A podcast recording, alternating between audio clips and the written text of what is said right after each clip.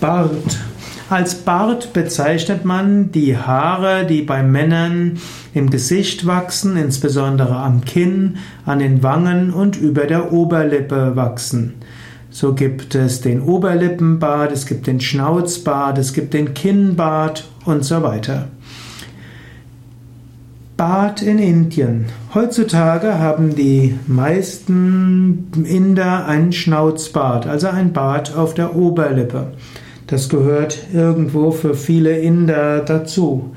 Die indischen Götter haben typischerweise keinen Bart. Und die Swamis, also die Mönche, haben entweder keinen Bart und einen ganz geschorenen Kopf, oder sie lassen die Haare wachsen und haben dann einen langen Bart. Bei den Sikhs zum Beispiel ist es auch gültig oder ist auch Gepflogenheit, sogar eine religiöse Vorschrift, die Barthaare und die Kopfhaare wachsen zu lassen.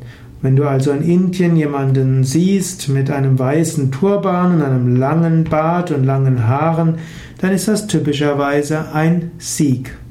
Sikh, S-I-K-H, Sikhismus ist eine der Religionen in Indien, ähnlich wie es Jainismus gibt, Parsismus, Islam, Christentum und Hinduismus, gibt es eben auch Sikhismus.